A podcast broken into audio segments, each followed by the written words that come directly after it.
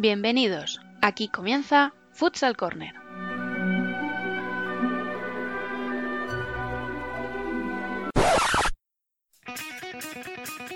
Una manera diferente de entender el fútbol sala.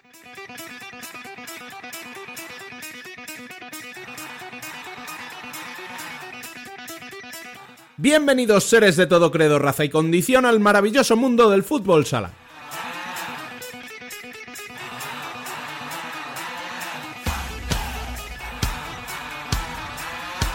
Arrancamos nuestro decimoséptimo programa de la primera temporada, recordando como siempre que puedes estar al día de la actualidad del fútbol sala en futsalcorner.es y seguirnos en Facebook, Twitter e Instagram como Futsal Corner Web. También estamos a vuestra disposición en la dirección de correo electrónico futsalcorner.es y por WhatsApp al 620 838407.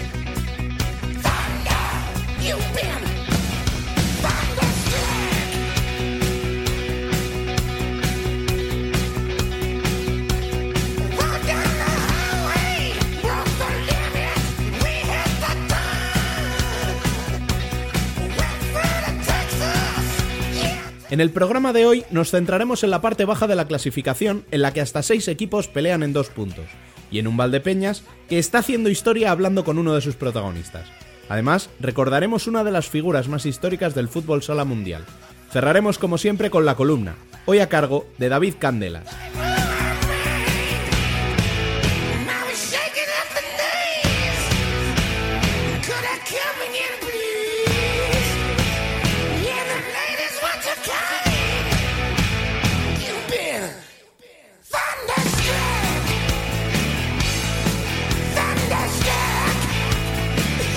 Con la música escogida por nuestros protagonistas de hoy, arrancamos.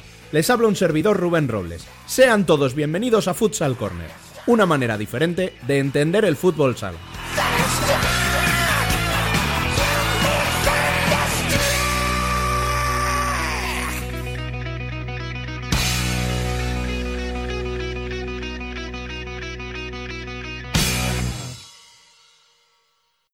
Soy José Ruiz, jugador del Viña y Valdepeña y os animo a que escuchéis el podcast de Futsal Corner.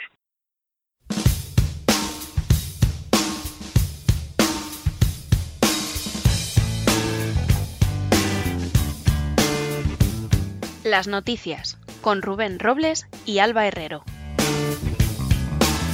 Getting born in the state of Mississippi. Papa was a copper and mama was a hippie. In Alabama, she was swinging a hammer. Price you gotta pay when you break the panorama. She never knew that there was anything more. En primera división, Inter recupera el liderato a merced de su victoria en casa ante Fútbol Emotion Zaragoza y a la derrota del Barça en Valdepeñas, que se ha convertido en la revelación indiscutible y ya tiene asegurada su participación en la Copa de España de este año. La atención, no obstante, está en la zona baja, Burela sigue colista tras perder 2 a 4 en casa ante un Palma que se afianza en la tercera posición. Industrias y Aspil empataron en el encuentro dominical y siguen empatados a puntos como penúltimo y antepenúltimo. Córdoba y Peñíscola también perdieron como visitantes ante Jimby Cartagena y el Pozo Murcia respectivamente, y siguen con 11 puntos en la zona baja. En el apasionante Levante Oparrulo se firmaron tablas y todo sigue abierto en el último puesto copero, mientras que Osasuna dio un paso de gigante venciendo en casa Jaén, resultado que le deja virtualmente clasificado para la Copa de España.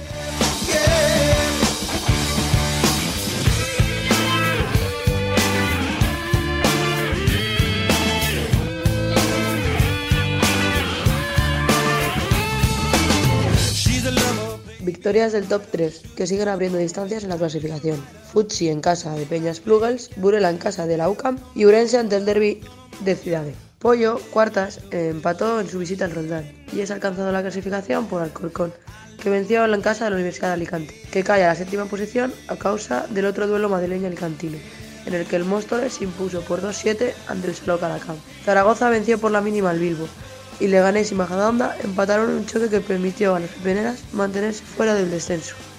Además, la selección española durante la semana, el martes derrotó por 8 0 a Japón y el miércoles le superó por 4 a 2, acabando ambos amistosos con dos victorias.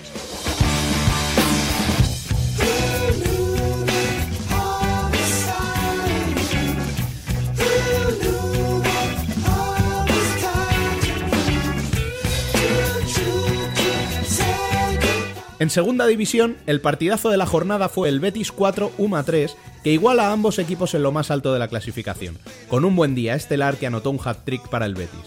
Ocupan los restantes puestos de playoff Manzanares, que venció 4-2 al Barça B, Móstoles, que le hizo 6 a Colo Colo, y Noya, que empató ante un Elche que frenó su mala racha. Victorias visitantes para Ceutí en casa del Ciudad de Murcia y Santiago en Castellón. Talavera venció a Mengíbar, igualando ambos a 22 puntos, y Rivas rascó un empate en su visita al Sira que le deja a 9 puntos de la salvación.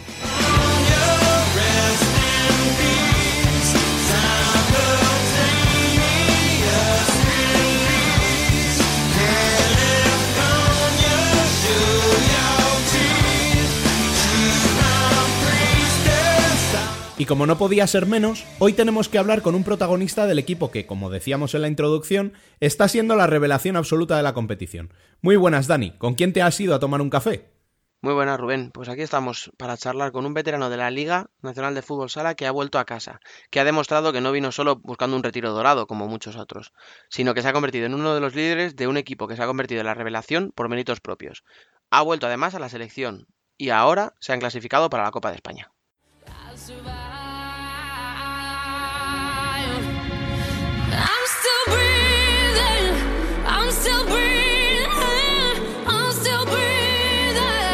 Hoy nos tomamos un café con José Ruiz.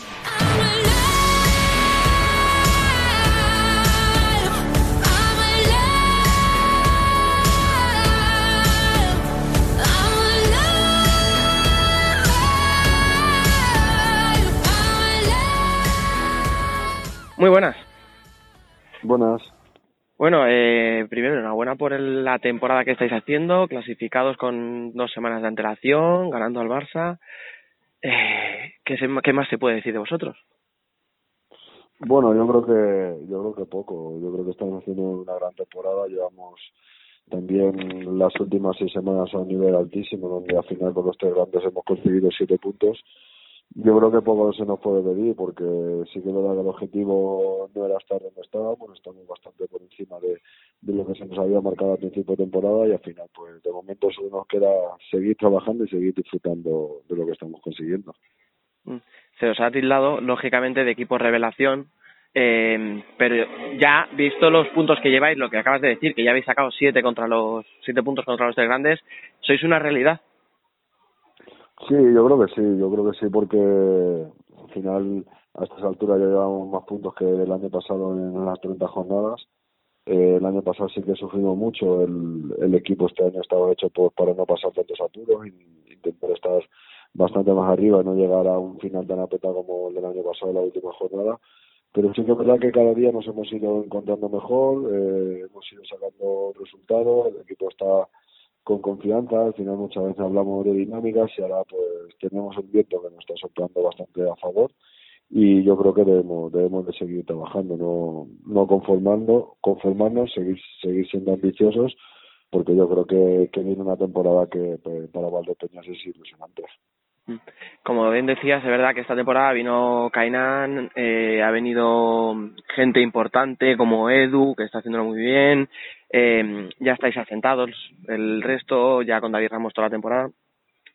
¿No, no, ¿No tenéis miedo que esa presión de, entre comillas, tener plantilla suficiente para entrar en Copa eh, os pudiera afectar? O sea, había Bueno, ese ambiente, quiero decir, eh, en el equipo, no sé. Yo, yo creo que no, porque al final desde la, desde la directiva nos expresaron que, que el objetivo era ir poco a poco creciendo, eh, dando pasos firmes y uno pasaba porque este año no pasar tantos apuros como el año pasado. El año pasado fue, un año con muchos tres, donde salvamos la categoría de la última jornada y al final lo que quería el club es poco a poco ir asentándose en la categoría y haciendo las, las cosas bien y disfrutando pues con, con nuestra afición y como te digo no era una presión para nosotros de verdad al final todos los jugadores somos ambiciosos sabemos que que, que tenemos equipo pero tampoco esperábamos estar donde estamos sinceramente porque sí que es verdad que hoy en día la liga está súper igualada hemos sacado resultados muy apretados en los últimos segundos muchas veces o te dicen a inicio de temporada donde vas a puntuar en el caso de, de Shota, Inter o Peñíscola y, y al final has, has salido puntuando con victoria. Entonces eh, como te digo, debemos de seguir con la, con la misma ambición que, que, que llevamos, ponernos nosotros mismos los objetivos y seguir igual. De hecho, que no sé si a lo mejor eh, habéis pinchado precisamente contra equipos con los que previsiblemente erais favoritos. No sé si por vuestro estilo de juego o por la presión eh, habéis fallado en los menos esperados y al revés. O sea, habéis dado toda una lección en campos muy complicados y equipos muy fuertes. Sí, tal vez todos sabéis que nuestra afición es uno de nuestros mejores premios o nuestro valor y al final en casa pues siempre esperas hacerte fuerte. Y sí que es verdad que en casa se nos han escapado puntos contra equipos contra los que podíamos haber sumado y sin embargo los hemos sacado contra los más difíciles. Pero muchas veces hacer un poco la lotería y al final acabas acercando un poco. Pero como te digo, también llevamos eh, un mes y medio a un nivel altísimo y eso hace pues que al final puedas competir con cualquiera. Pero también está la parte mala, cuando, cuando no salimos con, con ese punto de, de intensidad extra que tenemos como pasó el día de Antequera en Copa del Rey, pues al final también te pasa factura. Mm. Y, ¿qué te iba a decir? Eh, viendo un poco lo, cómo ha sido vuestra temporada anterior, esta, eh, incluso si podemos hasta compararlo con, con vuestra afición, ¿os podéis convertir o crees que podéis aspirar a ser el nuevo Jaén? Bueno, sinceramente, yo creo que, que nuestra afición al final está bastante por encima ahora de cualquiera. Eh, lo digo como lo siento porque si podéis ver cualquier partido en el Virgen de la Cabeza, el ambiente es increíble. Lo he dicho muchas veces, al final es, es un regalo como deportista de jugar ahí, de cómo apoya a la gente, cómo anima, porque no son solo aficionados que, que vienen, se sientan a ver el partido, sino que animan, van a pasárselo bien y al final pues eso enriquece muchísimo al espectáculo, a, a nosotros nos motiva muchísimo y yo creo que, que somos al final una de las grandes aficiones. Eh, esperamos también que ahora pues, con la marcha, o sea, con la Copa de, España que hacemos en Málaga, pues se pueda volcar toda la gente de allí y al final pues podáis disfrutar también todos con, con nuestra afición. Relacionado con esa copa, llevas, tú has disputado bastantes copas. No sé si esta va a ser, o crees que va a ser especial por el hecho de disputarla con un equipo que no aspira en principio como aspiraba, por ejemplo, el Pozo, a, a ganarla.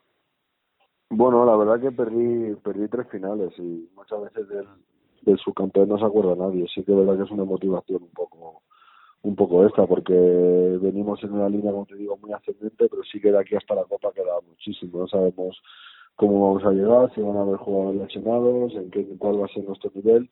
Entonces, eh, ahora mismo solo queda disfrutarlo durante el día de hoy porque ya mañana hay jornada de liga otra vez. Y, como te digo, no, no sabemos hasta, hasta qué punto cómo vamos a estar, pero sí que la verdad que lo vives de manera especial, sobre todo por, por la felicidad que se transmite en Valdepeñas con, con toda la gente que, que está volcada, que está ilusionada por, por ir a Málaga a disfrutar de ese gran evento, entonces eh, te hace que, que quieras o no sea, sea un motivo todavía especial. Y esa gente que me decías que el Virgen de la Cabeza se llena, que todos lo vemos, que es un ambiente espectacular, en el día a día en la ciudad, además siendo una ciudad pequeña, ¿cómo, cómo se vive por la calle? O sea, ¿se, se palpa ese ambiente, esa ilusión?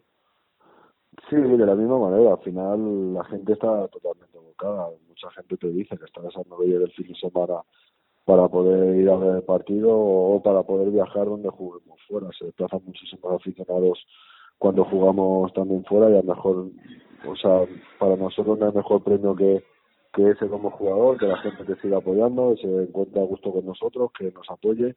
Y al final lo vive muy intensamente, por eso te digo, también va a ser una copa especial porque para ellos es la primera y con lo que sufrimos el año pasado, pues eso hace que tenga un toque todavía más especial y al final pues ellos también se lo merecen porque los momentos malos estuvieron a nuestro lado, los momentos buenos siguen a nuestro lado y, y se merecen disfrutar junto a nosotros. Hmm. Y tú te puedes ir a tomar un café tranquilamente, te asaltan, son son, son buena gente, te dejan tranquilo o, o se nota esa, esa ilusión. Yo, que, de... yo, yo, es que no sé a quién le gusta más hablar, si a ellos a mí, entonces por eso no tenemos problemas. O sea, que no, habría que montar una tertulia con la afición, ¿no? Yo, yo soy gente muy cercana y ellos también, al final te gusta la cercanía, o a mí me gusta mucho la cercanía, lo paso muy bien hablando con ellos la verdad que a mí siempre me han mostrado muchísimo cariño, lo he hecho muchas veces, me siento muy querido y la verdad que a mí me encanta que me paren, bromear con ellos, vienen muchísimos niños a nuestro a nuestros partidos, hay, hay muchísima gente joven y eso hace pues pues que también intente ser un poquito más cercano para que se vean un poco reflejados en el fútbol sala, que disfruten y la verdad que la gente se agradece muchísimo esa cercanía y ese apoyo. Me acuerdo, eh, hablamos hace poco con España-Japón, en la zona mixta, y te preguntaba si estabas viviendo una segunda juventud. Ahora te lo voy a plantear, pero de otra manera. ¿Hasta cuándo tenemos José Ruiz?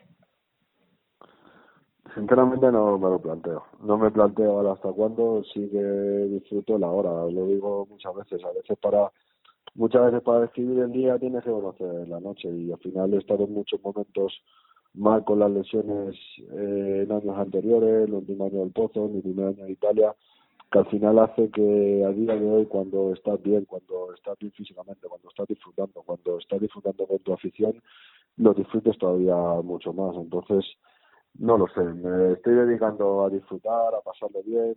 La convocatoria de la selección fue un premio, yo creo que, que has estado un momento de forma y no miro sinceramente hasta cuándo. Cuando vea que, que dejo de disfrutar, que sí que es verdad que, que también te reconozco que estaba a punto de dejarlo en años anteriores porque veía que no disfrutaba ya haciendo lo que me gustaba y hay que ser sincero, pero llegaba al de Peña, me volvía a ilusionar, la gente demostró su cariño, estoy feliz, entonces a día de hoy no me planteo dejarlo. igual que te digo que en años anteriores sí que al final he estado plantearlo dejarlo. Mira, pues entonces solo por eso habrá merecido entonces la pena que llegues a Valdepeña, ¿sí? por seguir disfrutando. Ya así, la última para finalizar y estando las fechas en las que estamos, eh, ¿qué te marcas de objetivo para 2020 o qué le pides al año nuevo? Seguir disfrutando. Sinceramente no me gusta no me gusta pedir mucho porque lo he dicho muchas veces. He tenido épocas tan malas de las lesiones donde encadenan muchas veces unas lesiones que no tienen que ver con otra, una de hombro, una ruptura de sóleo, eh, la nariz, el cuádriceps, cosas que muchas veces no tienen que ver que el, el deportista en sí quiere seguir adelante, quiere seguir haciendo lo que le gusta, pero muchas veces su cuerpo no le deja. Sí, que va la cabeza por un lado, ¿no? Y... Va la cabeza por un lado, que quiere, quiere, quiere, tu cuerpo va por otro y te dice, para, para, para. Entonces, Mm. cuando estoy bien, sinceramente le pido seguir estando igual, porque, como te digo, ha habido épocas en las que me levantaba por las mañanas y andar era un suplicio. Digo, ahora tengo que ir a entrenar, no puedo eh, andar, tengo que correr. Entonces, cuando estás tan bien, solo pido seguir, estar, estar igual. No me planteo mucho más allá. Si sigo estando en el rendimiento en el que estoy, pues probablemente vengan más premios y, y al final mi objetivo es seguir, seguir estar. Como diría el como dicho, ¿no? Que eso es, virgencita, que me quede como estoy. Eso es, eso sería, sería lo Pues mira, si te quedas como estás, no es mala cosa, porque has vuelto con la selección, eh, estáis en la cuarta posición, o sea que, por mi parte, solo desearos a ti y al equipo que sigáis con esa buena racha, que sigáis con esas buenas sensaciones, con ese pabellón espectacular y muchísima suerte para lo que venga. Nada, muchísimas gracias por acordaros de mí, por acordaros de Valdepeñas y, y también que vosotros tengáis un, un 2020 lleno de éxitos. Muchísimas Muchísimas gracias. gracias. Saludos.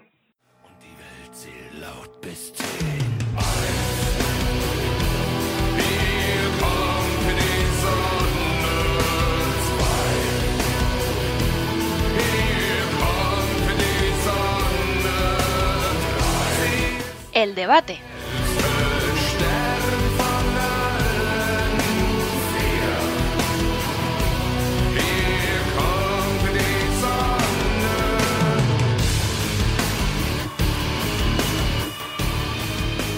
Y para charlar de esta jornada de la Liga Nacional de Fútbol Sala, tenemos con nosotros a dos amigos de la casa que siguen muy de cerca la información de la liga. Ellos son Sergio Escolá y Sergi Romero. Bienvenidos a ambos. Hola, buenas. Buenas. Y por aquí sigue Dani López.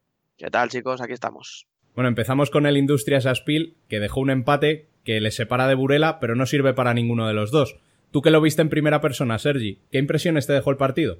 Mm, Yo creo que las impresiones que me dejó tanto a mí como a toda la grada, que no estamos, no estamos viendo un partido de fútbol sala. Mm, Jugaban, a veces chutaban, pero no había juego, no había ocasiones, no había, no había juego. Habían, como veis, los goles fue una paralela suelta que, cogió Pazos y metió, y luego el, gol de el gol de, de Industrias fue una jugada de balón parado, pero como ocasiones no hubo claras. Hubo un desborde o dos de, de Álvarez y un desborde de Cali. Mm, Tan como ocasiones y como partido, como contras, no, no hubo nada. Jugaron a no, a no perder los dos. A no perder la cuestión. Eh, ¿A alguno le servía el punto? Mm, al final del partido, mm, Rivera me dio a entender que sí, porque en los últimos segundos Rivera ni los jugó, se quedó en su campo a esperar. Y, como creo que se ve en el resumen, que lo, he visto resubido, que los últimos segundos se pone incluso con, con, el portero en banda para, entre comillas, salir de la presión. Pero tampoco Industrias hace por ir, ¿eh? también lo digo. Claro, es que al final, o sea, Burela está con nueve, Burela ya había jugado, ya sabíamos que había perdido. Entonces decías, bueno, ellos dos tenían nueve puntos, el empate les deja con diez, pero claro, realmente es que ganar te subía a la, al décimo puesto, tío. O sea, es que te subías cinco, era subir cuatro puestos. Cuatro puestos, es que una victoria daba todo, pero es como que. No sé, tío, es, yo es como que, mm. estamos mal, pero no tanto, ¿sabes? Es como ese empate, te, el mini consuelo de, bueno, si empatamos entre nosotros no pasa nada. Pero la realidad es que están a, a un punto de descenso. Bueno, no. Están en el descenso prácticamente por puntos, los diferencia los goles, pero. Sí, Rivera se salva por diferencia, sí. Es que los tres puntos te daban mucho aire. Yo creo que un empate no les debería de, beneficiar a ninguno de los dos. Que sí, un punto más, pero te quedas igual. Pero... Una victoria de Burela te mete ahí. Sí, sí, eh, es que es eso y es lo que yo no llegaba a entender, pero bueno, eh, ellos sabrán mejor que yo. A ver, supongo que es un poco verse la situación, que llegue el final del partido, que piensas, hostia, con 10 puntos por lo menos le meto una burela, pero a mí me parece de poca ambición y dentro de lo que cabe, eh, casi peor a Industrias. Porque al final Rivera, pues mira, tiene todas las lesiones que ya sabemos, claro, va fuera de casa, oye, sacas un puntito en una cancha de un rival directo, bueno, mm, Rivera lo que tiene que hacer en es ir sacando puntitos poco a poco. Incluso entendible lo, de Rivera, pero es que lo de Industrias no, no, eh, jugando en casa, donde has puntuado, poco, por no decir casi nada. le sacaste la victoria al pozo porque se apareció la Virgen y mira, hubo suerte. Pero mm, donde no ha sacado puntos, casi que creo que desde Jaén del año pasado, si no me equivoco. Mm, sí, sí, sí. Es, que, desde Jaén del año pasado. temporada y ha sido contra el pozo y de aquella manera. Sí, y de aquella manera que, que, hubo suerte y se apareció los 15 santos que se te tienen que aparecer para ganar uno de los tres grandes. Por lo tanto. ¿Jugó o estaba.? No me acuerdo. No, jugó Feixas, jugó Feixas, sí, sí. Fue después cuando se le si no. Sí, fue, fue en el partido siguiente, creo. Que si no fuera por él. Pero Sergi, ¿tú ves plantilla para algo más? ¿O crees que es lo que hay? Sí y no. A ver, yo, mm, bueno, el, ya publiqué el, ya pasé el, ya publiqué el, el análisis antes de, de, empezar la temporada, que la tónica iba a ser esta. Que no, que me esperaba que un poquito mejor, sí pero porque hay plantilla para estar media tabla mm, ahí abajo, mm, puesto 10-11, pero claro, es que ahora el puesto 10-11 te coloca una, estás a tres puntos del descenso, tampoco estás ahí. Yo esperaba eso. En realidad está a un punto del puesto 11, claro, dices. claro, por eso es, es, una victoria más. Mm, eh, pero me esperaba eso un poquito más de lo que es y tampoco eh, que no dieran esta sensación de, de como que da la sensación de como que el equipo no puede, cuando en realidad creo que hay calidad para un poquito más de lo que están dando. Eh, eso se ha demostrado. Sí, sí, por eso. El partido mm. del Barça, la final de la Copa Cataluña, a mí Industrias me parecía un, equipazo, hablando claro. Sí, sí, sí. El, el, partido del Pozo creo que es... Mm, eh, yo me incluso me sorprendí, digo... Esto, sí, sí, bueno, empezó mal, pero al final Sí, pero que, aunque empezaron mal, pero que les veía jugar, les veía con ganas, les veías que todos participaban, que hacían cosas, no mm, que es como mm, balones a Well y a Petri y bueno, a ver qué pasa. Y, y no mm, es ha habido partidos que me ha dado esa sensación. Eh, que hace falta algo más, ¿no? Sí, sí, como que, que vale que, que, los deportes de Cali están muy bien, que, que algún gol te puede meter, pero que que da la sensación de que, de que juegan pues a, ver qué sale, a ver qué pasa. Y, con miedo. sí, con miedo de... de, ahora es que lleva eh, Industrias lleva tres años de, que es un equipo de rachas. De a lo mejor te gano cuatro seguidos, como que mm, te pierdo cinco seguidos. No, no ha conseguido sacar esa regularidad de, bueno, un empate, una victoria, un empate, una derrota, dos derrotas, luego vuelves a ganar. Pero eso, mm, si veis las, los balances de ganados perdidos en cronológicamente, mm, pocas, pocos, mm, muchos altibajos hay. Escúchame, pues es que juega eh, contra Palma. De hecho, probablemente que cuando la gente lo escuche ya haya jugado contra Palma. Sí, probablemente. Y luego eh, la última jornada de la primera vuelta es con Córdoba, en casa. O sea, estamos hablando de que vamos a, pensar que en casa contra Córdoba deberías ganar, pero igual que deberías haberle ganado a Rivera. A Rivera, claro. Pero es que, te puedes eh, plantar al final de la primera vuelta con dos victorias. Si no sale bien. O sea, es que no, no vas a ningún lado eh, con eso. No, no, que no, no. Eh, son números de descenso. Así de. Eso iba a decir, vas a un lado, pero es hacia abajo. Sí, sí, no, sí, sí. Es que son números de descenso, no son números que. años no da para ser optimista. No, a ver, mm, o alguien que lo vea desde fuera no da motivos para ser optimista. Yo, mm, pues yo ya lo dije al principio, se va a sufrir, se va a sufrir, pero creo que se va a sacar. Pero también te digo que hay plantilla para no tener que sufrir tanto. A partir de ahí, pues ahí ya lo que quieran hacer ellos. Otro de los equipos de la zona baja que tenemos también por ahí es el Football Emotion que, que cayó en Torrejón ante Inter. Eh, ¿Cómo fue el partido, Dani? Vale, el partido fue soporífero. Hablando claro. O sea, no podemos andar mm, con rodeos, habrá entrenadores que hayan sacado muchos aportes de, eso, pero para el espectador fue un partido aburrido. Eh, Zaragoza fue, o la impresión que daba desde fuera, sabiendo que iba a perder, y lo que dijo fue, bueno, pues nada, vamos a jugar, vamos a intentarlo, pero hasta donde nos dé, tampoco nos vamos a complicar mucho la vida. Cosa que no entiendo, porque lo que le viene también ahora en el calendario es maravilloso. O sea, que es que tiene que visitar al Pozo, tiene que recibir a Valdepeñas. Yo creo que es que se va a acabar el año, si no en descenso, muy cerquita, porque estamos viendo que los de abajo no suman ninguno. Entonces, no sé, no, no me esperaba una actitud tan. A lo mejor no es un problema de actitud. Yo creo que no era mala actitud y a lo mejor sencillamente es que no les daba para más. Pero claro, tú ves a gente que está ahí, como Pedro Cari, como Adri Ortego, como Tegel, que tiene su calidad, aunque ya tenga edad. Eh, Javier Alonso, o sea, es que estamos hablando de tíos que son muy buenos. Que es verdad que luego, pues, completas con chavales que no están rindiendo, como Villanueva, como Tabuenca, que ya hemos hablado alguna vez, sobre todo cuando ha venido Nano Modrego, que él sabe mucho más que yo. Pero es que la sensación que dejó fue, mm, no, ya te digo, no, no sé si apatía o cómo llamarlo, pero es verdad como que iba entregado al partido. Y claro, cuando Inter se encuentra en su casa con un rival así, un Inter que tampoco está muy allá, que tenía los dos porteros estaban de baja, jugaba con el chico del filial. No tenías a Ortiz ni a Pola, o sea, toda la parte de atrás estaba cogidita con pinzas. Y aún así ves que está enfrente de un equipo que no te ataca, que no te, no te genera peligro, pues es que, claro, Inter dijo pues, con, calma. sí, sí, fue con calma, hizo un poquito, hizo el segundo, hizo el tercero. Bueno, si hubieran apretado, a lo mejor hubieran hecho alguno más, pero tampoco estaban, yo creo, ya pensando en el viaje a Ferrol. Y, nada, o sea, todo súper tranquilo. Metió un gol Zaragoza, parece que podría tener un poquito de emoción el partido, pero es que ni con esas, o sea, es que ni con esas hubo emoción. Eh, es más o menos la historia, la historia del partido de, de Industrias, pero pasado al, extremo de uno no querer perder y el otro, bueno, ya he perdido y el otro ya he ganado. Mm, más o menos mm, el resultado es el mismo. Sí, lo que transmitía el partido era eso, ¿eh? que, que Zaragoza estaba allí, bueno, pues pues a, ver qué pasa. Y si lo mismo se tuerce, metemos un gol, pero si no, pues nada. Es jodido ganar el Inter, pero encima si ya vas sin ganas, vas con la idea de, bueno, a ver qué pasa. Inter te va a ganar sí o sí, porque al final Inter tiene, bueno, podemos decir a Ricardinho, a Gadella, a Pito, tiene jugadores muy buenos. Entonces, si tú vas a, a medio gas, ellos a medio gas te van a ganar sí o sí.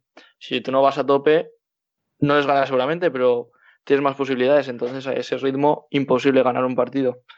Y aparte que ya yo fuese aficionado de Zaragoza viendo la mentalidad del equipo, la idea que llevan, pues sería un poco vergonzoso, la verdad. ¿Qué solución le veis a, Zaragoza? Yo lo veo bastante fácil. ¿Ah, sí? ¿Cuál? Yo creo que ah. el entrenador hay que cambiarlo. El equipo no está yendo. Y por algo será, porque para mí, jugadores, como habéis dicho antes, tiene. Yo creo que tiene materia para hacer algo más. Sí, a ver, desde luego, desde luego en materia lo que es em, calidad hay, pero también hay que saber ponerla y también hay que jugar la carta de, que a lo mejor todos los partidos al, al 100% al final no van a poder llegar, porque la, edad de muchos de los jugadores es la que es. Retamar tampoco está para, para jugar 30 minutos, 25 como juega muchas veces. Tegel tampoco está para muchos trotes. O sea, yo a Retamar le diría que se ponga la camiseta una talla más grande. Sí, también, sí, sí, ¿no? Las cosas como son. Em, Pedro Cari también tiene sus, sus añitos ya, que vale, que sigue estando, es un toro el chaval, pero... Bueno, que... Pedro Cari se va en, un, 15 días. Sí, sí, pero... dos partidos. Pero esos partidos los va a jugar, pero... Y, ya, vale. ¿Y ahora a quién traes? Pues de momento a Juanqui. Juanqui, de momento, o sea, es que no, no hay más. A ver, nos gustará más o menos, pero es verdad que el que gol tiene. Sí, no, no, a ver. es un problema que tiene Zaragoza. Mm. Pues, eh, mira, hasta en eso, en la rueda de prensa Arturo, cuando acabó el partido, le, preguntaron por Juanqui y es que ni, ni, ilusión le vi. Dijo, sí, nos va a venir bien, un pivot, pues bueno, sí, una cosa distinta para poder cambiar del 4-0 al 3-1. Pinta pero, como si, como si, pero, bueno, me lo han dado, me lo, me lo han traído y a ver qué hago con él. Claro, no sé, o sea, podía haber aprovechado esa pregunta para darle un mensaje de ánimo a la afición, ¿sabes? Decir, oye, que viene un tío que en España ha demostrado que puede hacer muchos goles, que fue Pichichi en Peñíscola, joder, que no se nos olvide. Sí, sí, sí. ¿Sabes? en Italia se ha hinchado. O sea, en Italia se ha hinchado. Y sí, en Italia el fútbol es, el futsal es otra cosa, es más tal. Pero que, que este tío tiene mucho gol. Entonces podías haber dicho, oye, pues mira, estamos muy ilusionados, creemos que con él vamos a dar un pasito adelante y vamos a, remontar, tenemos que salir de ahí abajo, tal. Pero tampoco vi un mensaje yo ahí muy positivo. Eso Lo que decía Sergio de cambiar el entrenador, no sé si quizá porque esté pensando que efectivamente está la cuerda floja, no sé si es por eso que tampoco es lo que incluso, incluso en, e, en, ese, en ese escenario de estar en la cuerda floja, eh, a, mí como persona me daría más, más ganas de poder tirarlo adelante, más que nada para, para sostener mi puesto de trabajo, porque si no lo tiro para adelante eso, yo no voy a seguir como entrenador más motivo para dar un poquito de ilusión y decir, vamos que podemos. También es cuestión de autoestima, de decir, hostia, no soy tan malo como me pintan, no soy tan malo como estoy demostrando, es que puedo, por algo estoy aquí. Ya no solo por me echan o no me echan, es por, yo que sé, autoestima. De querer decir, demostrar que vales para estar ahí. Bueno, y de la zona baja pasamos a la mitad de la tabla, en la que vivimos un partidazo entre Levante y Oparrulo que se saldó con empate en los últimos segundos y además con polémica. ¿Cómo se vivió en el pabellón, Sergio? Eh, bueno, la, bueno, al inicio del partido eh, lo que yo vi es que el Levante quería más la bola, quería más tener la iniciativa. También lo entiendo porque Pablo venía con, con varias bajas importantes, concretamente con tres, creo que venían con un jugador del filial y tres juveniles o algo así. Y bueno, pues sí, el Levante empezó con la iniciativa en el partido, lo que no llegaban a materializar. Era un juego muy horizontal, no tan vertical. Entonces, pues en una falta para mí que no era, llegó el golazo de Adri, un golazo impresionante. Y el Levante estaba como en defensa también muy descafeinado, muy soso. Lo que eran las, las contras no las corría, los saques del portero o pasos los rápido hacia arriba, Levante no seguía. Y en una de esas, en uno de esos despistes llegó el segundo de, de antes del descanso. Y ya se notó en la segunda parte que el Levante dijo, vale, aquí no estamos para perder. Y ya fue a por el partido, llegó el gol de Curzolino. Y, pero bueno, llegó este gol polémico, bueno, polémico no, un poco que Raúl Jiménez no sabía lo que hacer, al final se, se la metió en propia, volvió a meter Cuso, pero vamos, se le fue el partido al Levante prácticamente cuando llegó el gol de Iván Rumo y ellos creando ocasiones con portero jugador. Lo que después ya marcó dos Galo, quedando creo que 10 segundos, puede ser, ¿lo sabéis? Sí, muy poco. sí, no llegaba, sí, 10 como mucho, sí, sí. sí, sí, bueno. Fue un mm. jugador, increíble portero jugador del Levante. Diego Ríos tiene una increíble estrategia con portero jugador.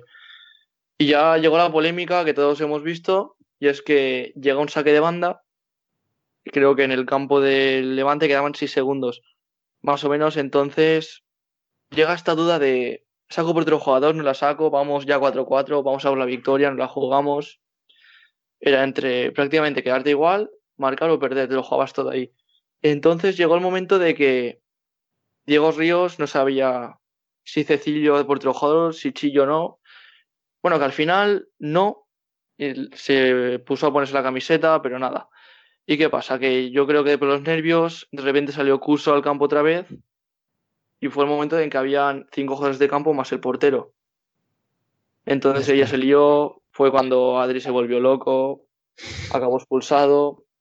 Bueno, y encima casi marca Levante, casi marca Sí, sí. Creo que fue Pedro Toro con un tiro raso que paró Chemi, que por cierto hizo un partidazo de lo mejor Chemi que he visto en primera como portero y encima se lo estaba comentando un amigo mío que vino conmigo a ver el partido. Si Chemi no fuese, si fuese jugador, sería profesional también. ¿Cómo juega con los pies? Escucha, el partido, básicamente eso. Sí, yo quería dar un aporte. Primero del partido, del aspecto más deportivo, digamos, y luego de lo de la, de la famosa jugada esa del final. De lo deportivo quería decir que para mí Héctor Souto era muy desconocido en España, pero nos ha dado a todos un repaso. Porque en Oparrulo todos pensábamos que iban a irse para abajo y tal, y precisamente el otro día contra Levante, que es de Diego Ríos, que era el ex entrenador de Oparrulo, me parece que lo planteó el partido perfecto. es verdad que Adri está, está en un estado de forma increíble, que te mete un castañazo de falta directa, hay que decir que también la lió, ¿eh? El primer gol de Cuso la lió Adri. Es fallo suyo. Pero bueno, al final, oye, a mí yo jugadores así que. Ah, más que el resto. claro, que cogen una responsabilidad, tío. Que. Oye, pues mira, como cuando Diego en el Barça la fallaba, o como cuando aquellas de Robinho, tío, que se quedaba solo, que el equipo a 30 metros, tío. O sea, alguna fallaba, pero a mí me gusta, tío. O sea, ese jugador. O sea, ese, tío, ese tipo de jugador me mola. Y, y yo creo que Héctor Souto lo planteó muy bien hasta que llegó el momento del portero jugador, que ahí Diego Ríos mm, lo tenía todo estudiadísimo y de verdad, o sea, yo que veo mucho portero jugador de Inter, madre mía, ¿eh? O sea, increíble la cantidad de variaciones que tenía Levante, cómo movía la pelota, lo bien que llegaba, además es que los dos goles de Galo son prácticamente iguales, pero porque hay una jugada detrás, hasta que ese jugador se queda solo en el segundo palo, que es brutal. Y de lo otro, de lo de la polémica, a mí lo que más me cabrea, y eso que no soy de ninguno de los dos equipos, es que el árbitro expulsa a Adri porque se enfada, porque protesta, sí, vale, muy bien. Pero es que sabe que de verdad han entrado seis jugadores porque le saca amarilla a Cusolino. Y la amarilla, salvo que alguien me corrija, es precisamente por entrar de forma ilegal, porque ese chico tiene que entrar cogiéndole el peto a. O sea, le tiene que entregar el peto a alguien. Y si ha entrado siendo seis, no hay peto que valga. Entonces, si le saca amarilla al jugador de Levante, es porque sabes que no ha hecho el cambio correcto. Y si no ha hecho el cambio correcto, entonces por lo menos, tío, eh, no le saques la roja a Adri. a ver, yo creo que es lo típico de por orgullo, sé que la ha cagado, pero no lo voy a demostrar, entonces saco la roja a Adri. Bueno, creo que le sacó amarilla a la segunda, no estoy seguro. Sí, era ¿eh? la segunda. Sí. Entonces lo expulso, yo no tengo la culpa, no me trago el orgullo y ya está, y solucionado obviamente, obviamente el error está ahí, pero mm, tampoco mm, no intento justificar, ¿vale? Pero porque no, no es justificable que es, un error claro, manifiesto, de que hay seis jugadores en el campo, pero mm, ahí está, eh, luego estaría el, el, tema rectificación, que si hubiera pasado lo que sea, eh, tienes, a, tienes a dos árbitros más una mesa más un tercer árbitro para poder corregir el error para por si eh, ponte el caso de que Levante hubiera metido gol, ¿vale? El chute raso, el chute raso este de, Pedro Toro. Mm. Eh, se hubiera podido mm, anular y echar para atrás desde el, desde el punto donde Cuzzolino entra al campo, que se, es, es una falta indirecta por una sustitución mal hecha. Que, o sea que tampoco, mm, por eso no le doy, yo no defiendo la actitud de Adri, que entiendo la actitud de Adri de. No, claro, por eso he dicho que es verdad que, a lo mejor la amarilla se la merece por la protesta. Pero claro. la, protesta yo la vi en directo y fue exagerada. Fue muy exagerada, pero también lo entiendo, ¿eh? Claro, pero vosotros jugáis. Eh, no os pondríais en la misma. O sea, si, os pasa eso en mitad de un partido, faltando claro. dos, tío, pues es que. A ver, el árbitro ahí también tiene que entender que si ha pasado lo que, lo que te está protestando, porque ¿qué jugador se va a inventar que el rival tiene seis? O sea, te puedes inventar, tío, que el saque de banda. Que, es falta, que, falta, que, no es falta. Claro, pero, no, pero, a nadie se le ocurre inventar esa falta de 6 segundos que hay 6 tíos en el campo. Conociendo a Dani como lo conozco, acaba como Adri en la calle. Yo, pero con Vamos, que Adri, Dani y todos, creo yo, ¿eh?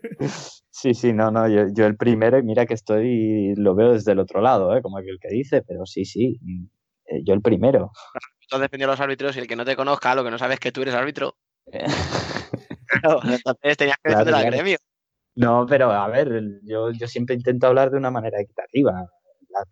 las cagadas son cagadas. Yo soy el primero que cuando la cago digo, la he cagado, punto, ya está.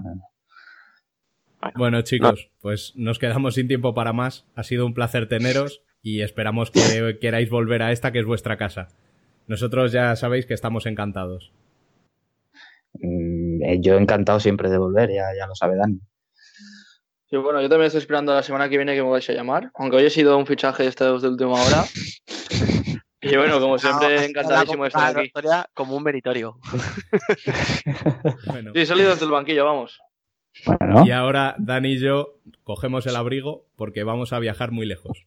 En nuestro futsal vintage, más worldwide futsal que nunca.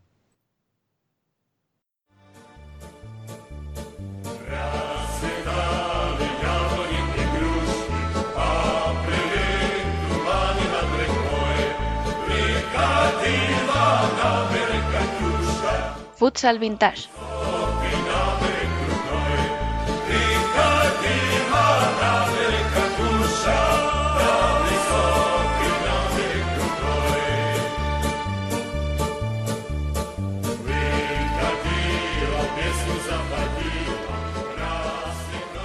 Nos vamos a la estepa a conocer la figura del mito Eremenko, el mejor jugador de la historia de Rusia.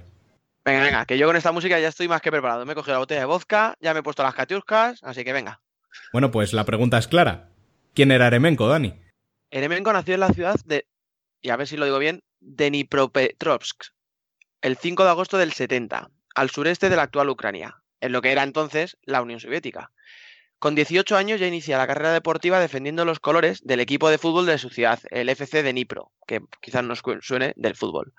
En su primer año ganó la Liga Suprema Soviética, pero era muy joven, todavía tenía poco protagonismo. En los tres años siguientes fue cedido a tres clubes de tres ciudades distintas de la antigua Unión Soviética.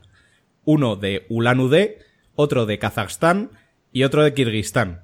Ante la falta de confianza por parte del club, nuestro protagonista decidió dar el salto al fútbol sala. Allí llamaría la atención de un adinerado empresario, Sergei Koslov, Sergei Kozlov era uno de los principales valedores de la Liga Rusa de Fútbol Sala de aquel momento. Se había permitido el lujo de crear un club en Moscú al que le puso el nombre de su mujer, el MFK Dina Moscú, el Dina de Moscú de toda la vida. Fichó en el 92 por el Dina de Kozlov. Allí disputaría toda su carrera como profesional y lograría las grandes hazañas que le han llevado al Olimpo de nuestro deporte, en su palmarés ostenta ocho ligas rusas seguidas desde el 93 hasta el 2000, siete copas de Rusia, cinco veces la Supercopa y también ganó el único campeonato de la Comunidad de Estados Independientes en 1992. El dominio del conjunto moscovita en territorio soviético era absoluto. Dina fue uno de los clubes más fuertes del mundo, ganando tres campeonatos de Europa de clubes y una intercontinental en el 97 como no podía ser menos, fue elegido mejor jugador de Rusia siete veces consecutivas, entre el año 92 y 98. Anotó un total de 1.132 goles en toda su carrera. Por supuesto, fue el mejor goleador de la historia de la liga. Sigue siendo lo día de hoy, con 533 goles. Sin ir más lejos, en la temporada 94, en 32 partidos anotó 91 goles. También ha sido, por supuesto, el mejor goleador en la historia de la Copa de la Rusia con 210. Fue el primer jugador completo del fútbol sala mundial. Tenía un despliegue físico y una inteligencia táctica extraordinarios, además de todo el gol que hemos mencionado. A pesar de haber nacido en la actual Ucrania, Eremenko disputó su carrera internacional con la selección rusa, ya que era la única ex república soviética con selección. El hecho de disputar su carrera en un país poco globalizado hizo que el mundo del fútbol sala tardara en conocer al zar y lo haría en la primera Copa del Mundo de Fútbol Sala de la FIFA en el 92 en Hong Kong, en la cual marcó 15 goles en tres partidos. Su primera gran competición como internacional sería el primer europeo UEFA disputado en Córdoba. Los españoles se impusieron en la final, pero aquel dos ruso se proclamó máximo goleador del torneo y dejó impresionados a todos por su despliegue físico, potencia, disparo y calidad para regatear y facilidad para marcar. Tres años más tarde la historia se repetía, pero Eremenko no estaba dispuesto a sucumbir. Tras conseguir un empate a tres con España y forzar la prórroga, con gol suyo por supuesto, Konstantin transformó el penalti decisivo que le daba a Rusia su primer y único título europeo hasta la fecha. En vísperas del Mundial del 2000, un médico de la Federación Rusa de Fútbol le diagnosticó una enfermedad cardíaca congénita por la que debía dejar de jugar al fútbol sala con 30 años, en el mejor momento de su carrera. Buscó otros diagnósticos, visitó los mejores especialistas, pero todos le dijeron lo mismo. Si seguía jugando, ponía su vida en peligro. Y lo hizo. La estrella de Rusia jugó bajo su responsabilidad algunos minutos y ayudó a la hora de lograr la medalla de bronce, pero sabía que el final de su carrera como jugador había llegado. Su inesperada retirada en 2001 le llevó a enfrentarse a su descubridor, Sergei Kozlov, el propietario y fundador de Dina. En 2002, Eremenko convenció a los dirigentes para crear una sección de fútbol sala que acabase con el dominio de su antiguo equipo, el Dina. Crearon así el Dinamo de Moscú. Y lo logró, ganando la liga en su primer año de existencia y otras tres de forma consecutiva, junto a dos Copas de Rusia. Tal y como ya había hecho con Dina como jugador, llegaba el momento de asaltar Europa en el nacimiento de la UEFA Futsal Cup. El trabajo y su caché le permitieron formar todo un equipo de leyenda en tiempo récord, y a la tercera fue a la vencida. Tras perder ante el Action 21 belga la final de la 2004-2005 y en la 2005-2006 ante Interview, no fallarían en la primera Final Four, en la 2006-2007 disputada en Murcia, donde Eremenko volvió a saborear la gloria ganando 2-1 a los madrileños. Y la tragedia llegó el 17 de marzo de 2010, mientras disputaba un encuentro con los personajes más relevantes de la política soviética. Eremenko caía desplomado. Su, su, corazón, el mismo que los médicos le habían advertido, dejó de latir en el mismo lugar en el que había crecido tanto, el Sports Arena del Dinamo Stadium. Konstantin Viktorovich Eremenko decía adiós para convertirse en leyenda del fútbol sala ruso y mundial, nombrado mejor jugador del siglo XX del 40 por 20 y poniendo la primera piedra de una liga y una selección ahora respetadas por todo el panorama internacional. En su recuerdo, desde 2014 se disputa la Copa Eremenko, un torneo organizado por la Asociación de Futsal de Rusia en la que participan rusos, kazajos, ucranianos, checos y letones. Bueno, pues muchas gracias Dani y hasta la semana que viene.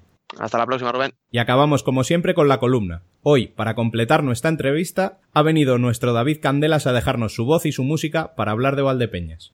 Eh, hola, soy Pato, entrenador de Rivera Navarra Fútbol Sala. Aquí estoy escuchando en Futsal Corner el mejor fútbol sala posible a día de hoy.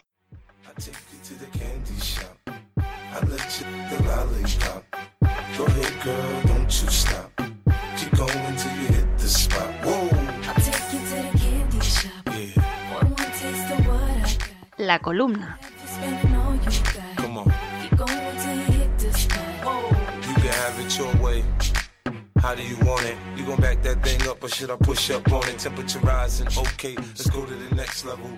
No suelo animar a ningún equipo, pero este año ha habido uno que ha conseguido convertirme en su aficionado número uno y, y en un fiel seguidor de todos sus partidos. Ese equipo es el Viña Albali Valdepeñas, la gran revelación esta temporada que está teniendo un rendimiento excepcional y sobresaliente. Solo ha perdido dos partidos esta campaña, aunque es verdad que hace una semanita tuvo un pequeño lunar con esa eliminación en Copa del Rey en 16 avos contra la Antequera por penaltis, pero su temporada está siendo realmente de 10. Ha sido capaz de ganar a Barcelona y el Pozo en casa, empatar a domicilio contra Inter y asegurarse con un par de jornadas de antelación, incluso su presencia en la Copa de España. El futuro es brillante para ellos. Joan Linares y David Ramos han conformado un equipo muy compacto, con grandes nombres como Rafael Rato, José Ruiz, Chino, que ha recuperado la confianza tras un paso un poco triste por Osasuna. Han sabido ver el talento de Educ, que gracias a sus actuaciones en Valdepeñas eh, va a ser portero titular de Portugal en el próximo Mundial.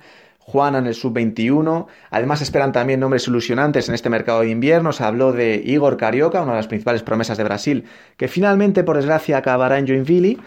Pero hay más objetivos. Sin ir más lejos, eh, Santi Basile, el capitán de Boca, campeón del mundo con Argentina, podría incluso recalar en Valdepeñas este mercado de invierno. Lo dicho, el futuro es brillante para ellos.